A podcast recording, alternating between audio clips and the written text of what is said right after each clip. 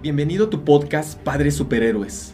Somos Mike y Yara y te daremos herramientas prácticas para construir una mejor versión de nosotros mismos cada día. Y así convertirte en el superhéroe favorito de tu hijo, su mayor inspiración de vida. Comencemos. Hola, ¿cómo están? Bienvenidos a tu podcast. Bienvenidos, Bienvenidos. bienvenidas. Vamos a hablar el día de hoy de un tema súper importante en la crianza con nuestros hijos, que es muy polémico de repente porque en esta parte de la crianza respetuosa, de repente se critica o se juzga un poco de decir, es que cuando los criamos de manera respetuosa, porque así lo de repente lo, lo llegan a, a criticar, es que los niños hacen lo que quieren, ¿no? Y no les llaman la atención y no los regañan. Y no, creo que realmente la crianza respetuosa es mucho más profundo que esto. Y vamos a hablar precisamente de la importancia de tener límites y reglas en la casa. En la crianza respetuosa debe haber también límites y reglas en la casa, así como en cualquier otro tipo de crianza, pero en esto específicamente no se trata de dejarlos hacer lo que quieran, pero hay formas de, de marcar estos límites y estas reglas o estas normas en casa, ¿no? Es toda una técnica, todo un arte y hay que saber comunicar. Al final de cuentas es comunicación con nuestros hijos. Así es, y sí es importante también identificar, ¿no? ¿Qué son los límites, qué son las reglas? Por ahí de repente escuchamos también hablar de normas. Entonces es bien importante tener bien definido qué es cada uno para saber cómo utilizarlos. Y eh, empezamos como a definir qué son los límites. Los límites, como escuchamos geográficamente, ¿no? Pues Sí. son esas líneas, ¿no? Que, que marcan las fronteras, por así decirlo, ¿no? Entre México, Estados Unidos, Estados Unidos y Canadá. Esos son, son los límites. Y para llevarlos a nuestro hogar, los límites, pues son esas líneas rojas que marcamos en nuestro hogar, que son líneas que no se pueden mover, ¿no? Que son líneas en No las son que negociables, No existe, ¿no? no existe negociación, exactamente. Y estas líneas son las que nos permiten el dar esa seguridad a nuestros hijos, el cuidarlos. En, en este caso, un ejemplo podría ser si eh, al cruzar la calle hay, hay un, un límite en donde nosotros les marcamos a nuestros hijos que cuando vas con nosotros tienes que ir aquí a mi lado. Eh, si ellos van corriendo, pues nosotros les tenemos que hablar o tomar de la mano. Ellos tienen que saber hasta dónde tienen que llegar. También es importante que les mencionemos qué va a suceder si tú cruzas ese límite. Y si nosotros no hablamos con, con nuestros hijos sobre esto, pues ellos también van a ir por la vida, ¿no? Sin saber el por qué nosotros a lo mejor estamos siendo tan tajantes en eso. Y sí, como bien decías, a lo mejor en la, en la crianza respetuosa, de repente estamos un poquito confundidos entre si es permitido si tengo que hacer esto o, o qué está permitido. Pero sí es importante que, que a nuestros hijos les demos esa seguridad, eh, que, que les marquemos eh, estos puntos, estos límites, estas reglas que les vamos a, hablar en este momento, porque eso, a eso les da a ellos seguridad y también a nosotros, ¿no? También esa seguridad de que les estamos cuidando realmente. Sí, creo que algo muy importante de los límites, como bien lo comenta Shara, es que cuidan o se caracterizan porque cuidan su seguridad física o su integridad física. Lo que llegue a poner en riesgo su, su, su físico es marcar ahí los límites. Que hay una diferencia con las reglas. ¿Y qué serían las reglas entonces? Las reglas son un poco más flexibles. Los límites, bien lo mencionas, no son negociables. Las reglas sí son negociables. ¿Y por qué? Porque las reglas, el objetivo de las reglas en casa es que se mantenga una armonía familiar o que la familia funcione de manera armónica, valga la redundancia, y que pueda haber una convivencia de respeto. ¿Eso qué significa? Que si alguien no cumple con una regla de convivencia, no va a poner en- riesgo su integridad física. Entonces, por eso se puede decir que es un poco más negociable, es más flexible, sin embargo, no significa que no tenga que respetarse. Y por eso hay que marcar los momentos en donde, ¿sabes qué? No estás respetando las reglas de casa del respeto o de la integridad o de la comunicación que tenemos aquí, hijo. Esto tiene ciertas consecuencias también. ¿Qué? Pues porque tienes que pedir disculpas a tu hermano, a tu papá, a tu, a tu mamá. Entonces, hay ciertas consecuencias también que es importante ser específico en ese tipo de, de consecuencias. Entonces, algo que también va a dar las reglas o las normas en casa es que le da estructura a los, a los niños, le da seguridad a los hijos porque ellos se sienten más cobijados porque hay un orden. Aunque ellos no ponen este orden o estas reglas, las ponemos los papás, papá o mamá, y a veces no les gusta y hasta los incomoda y a veces, no, pero ¿por qué tengo mamá que tengo que hacer esto? ¿Por qué tengo que respetar esto? Es muy común y muy, común y muy normal que puedan reaccionar de esta manera porque de manera natural nos resistimos a ciertas reglas, sobre todo cuando somos pequeños. Yo creo que todo lo, lo hemos, he- los hemos hecho en algún momento. Lo importante como papá y mamá es no quitar el dedo del renglón, porque el objetivo principal, hablando de las reglas, es que se mantenga la armonía familiar o que se respeten los valores de la familia, que también tiene que ver con eso.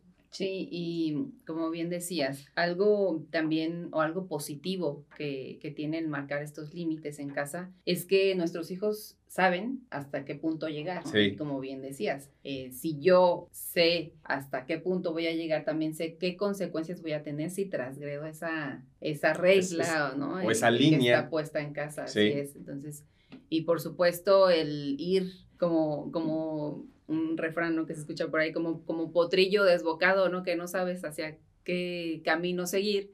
Pues así los niños cuando no hay esos límites, ¿no? O esas, esas reglas en casa, porque si tú no las pones eh, esas reglas claras, pues no saben para dónde ir, no saben qué va a ocurrir, entonces se la pasan todo el tiempo pasando esos límites. Y sí es bien importante también eh, darles esa seguridad emocional de que ellos saben que tú como papá los estás cuidando, eh, a pesar de que probablemente no les llegue a encantar ¿no? lo que les estés marcando en ese momento, créeme que em, en su interior saben que estás buscando esa seguridad para ellos. Siento que, que de hecho la parte de poner las reglas es parte de un liderazgo de papá y mamá también. Cuando los niños, cuando tus hijos ven a papá y mamá, que ni siquiera ellos, como, bien lo dices, ni siquiera ellos saben para dónde van, pues, pues, si ellos no saben para dónde van, ¿a dónde voy a ir yo? Que ni siquiera tengo tanta conciencia como ellos para seguir avanzando. Por eso son importantes también, ¿no?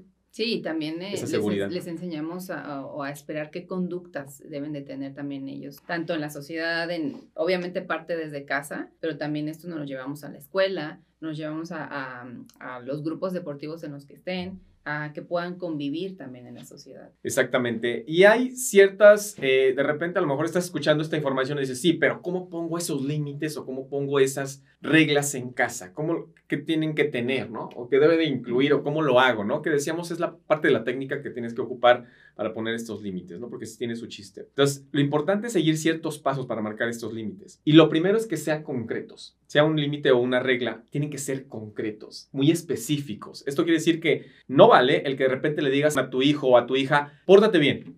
Hasta el mismo niño de repente se queda, ok, pórtate bien, que será para mí? Portarme bien es brincar en el sillón, ¿no? Divertirme. Divertirme. Puede ser que así lo interprete. Entonces, es muy ambiguo, no es específico.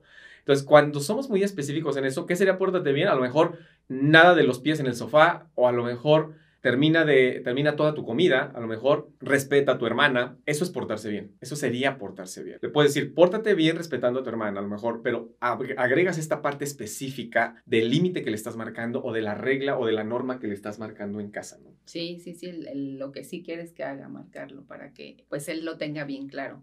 Exactamente. Em, otro de los puntos sería el decirlo en, frases positivas. Por ejemplo, muchas veces les decimos, no corras, no brinques, no grites, no nos pasamos todo el día, ¿no? Diciéndolo lo que, pues, lo que no queremos que hagan. Y eh, me encanta hacer como este, poner este ejemplo, porque pues el cerebro no sabe de los nos, ¿no? Y los niños están recibiendo un mensaje de brinca, corre, grita, ¿no? Si yo te, si yo te menciono ahorita el no pienses en un elefante rosa, ¿qué está pensando tu cerebro en este momento? Yo te dije que no. Entonces, ¿tú evitaste el pensar en el elefante? No, ¿verdad? O sea, lo primero que se te viene a la mente pues es el elefante y el elefante rosa. Entonces, es bien importante el marcar o el mencionar a nuestros hijos lo que sí, lo que sí eh, queremos que hagan. Por ejemplo, si estamos en un lugar donde no pueden hacer mucho ruido, pues ellos ya saben, ¿no? Que la, la regla para que nosotros podamos salir y que podamos llevarlo con nosotros, es que pues tienen que, escucharnos y tienen que guardar silencio en ese lugar en donde no pueden este, estar hablando, ¿no? Entonces, ¿cómo se los vamos a decir? Por ejemplo, si vamos a un hospital o a un, a un consultorio, a una biblioteca, por ejemplo, ¿no? Bueno, aquí en este lugar tenemos que guardar silencio porque las personas están enfermas o en este lugar tenemos que guardar silencio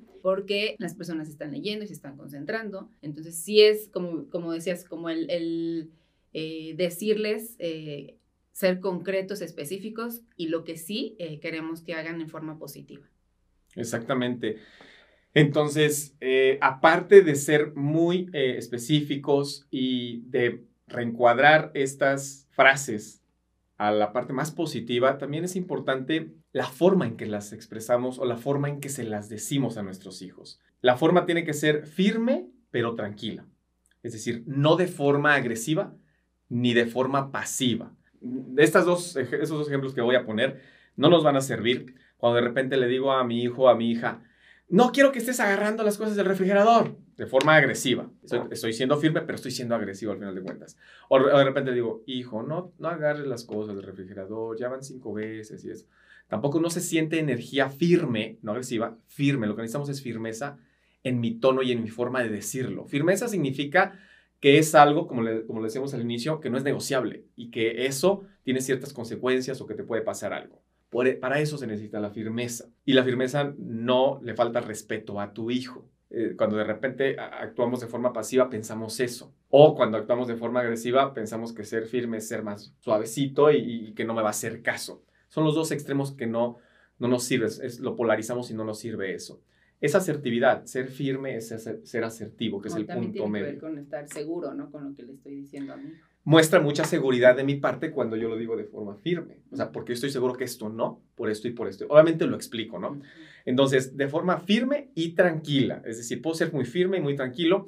Y un momento que te quiero compartir como parte de, esta herramienta, lo puedes ocupar, me pasó a mí eh, con mi hijo y te lo comparto en algún momento le llamaba la atención a mi hijo sobre algo que no, que no me gustó que estaba haciendo porque era parte de las reglas y, estaba poniendo en peligro su integridad, ¿no? Yo reaccioné en el momento, se lo dije, eh, así como ofuscado, no fue firme, sino a lo mejor rayando un poco en, la molestia o la, agresividad. Y no funcionó, porque mi hijo eh, dijo, no, pero ¿por qué? Que no sé qué tanto. Y como que se molestó y no me hizo mucho caso, no funcionó.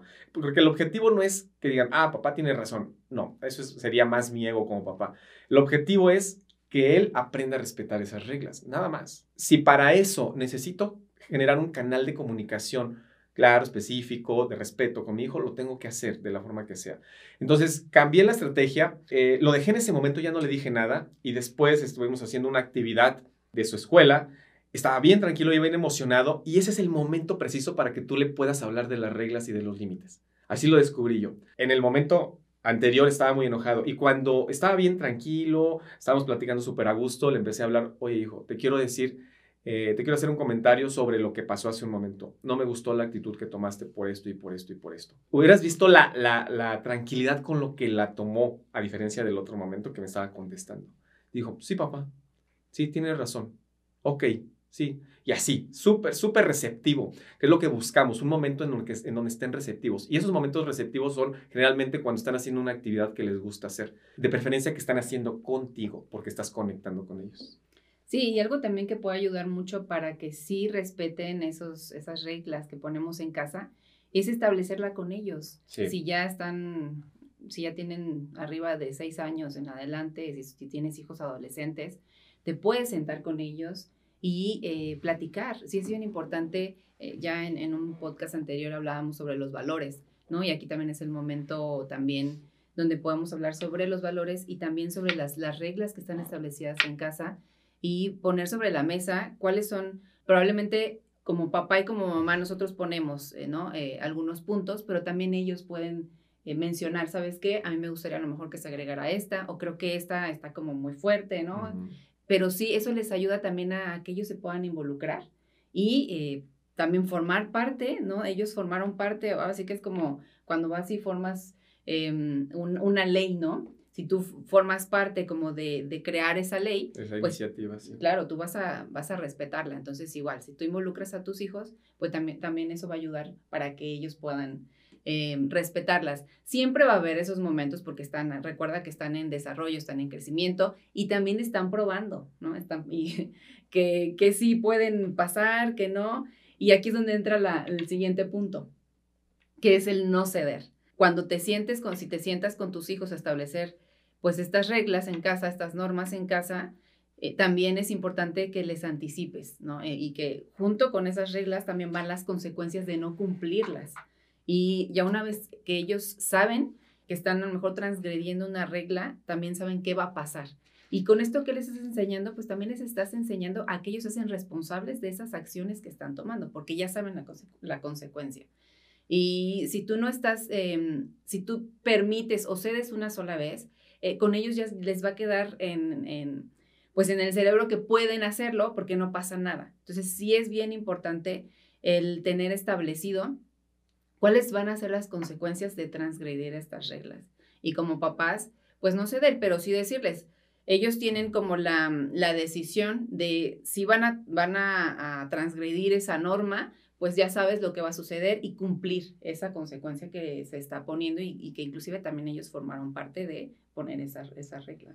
Exactamente, creo que aquí eso es súper importante y tiene que ver con las consecuencias cuando no cedemos, porque de repente cometemos el error, porque a mí llegó a pasar que de repente dices, no quiero que vuelvas a agarrar esos juguetes, ¿no?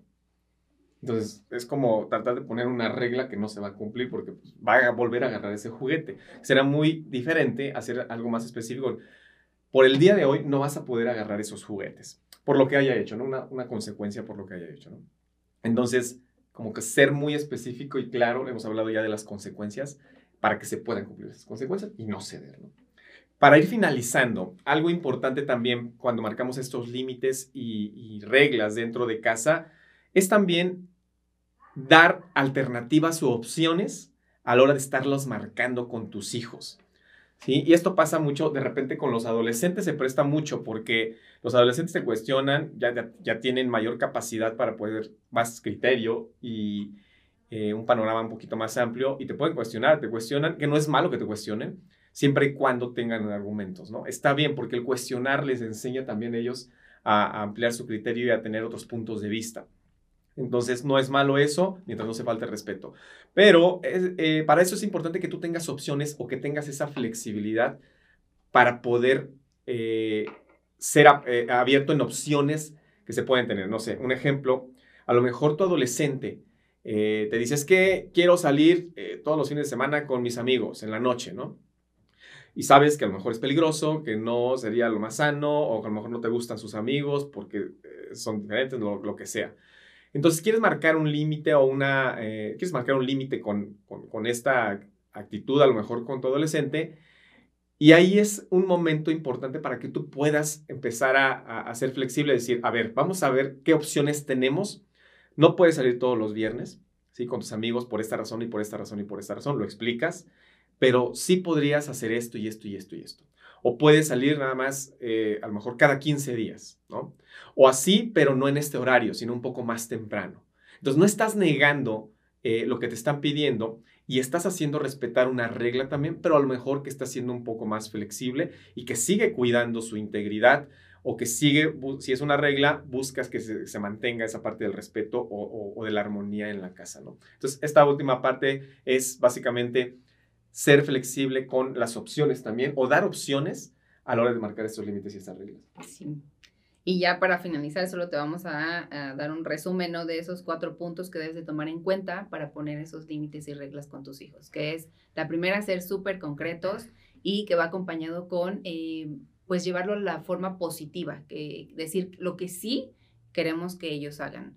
Y eh, el decirlo también de una forma firme y tranquila, no exaltarnos, ¿no? Eh, igual como en el ejemplo que comentaba Mike, el que no precisamente en ese momento en donde ocurrió la falta tienes que reaccionar, probablemente cuando baje la emoción de los dos, entonces ya pueden platicar y replantear y replantearlo, ¿no? Y ya para resumir, es importante que tomes en cuenta pues estos puntos para que puedas generar esos límites y reglas con tus hijos, que es eh, que sean concretos y también que estén en forma positiva. El establecer lo que sí quieres que ellos hagan.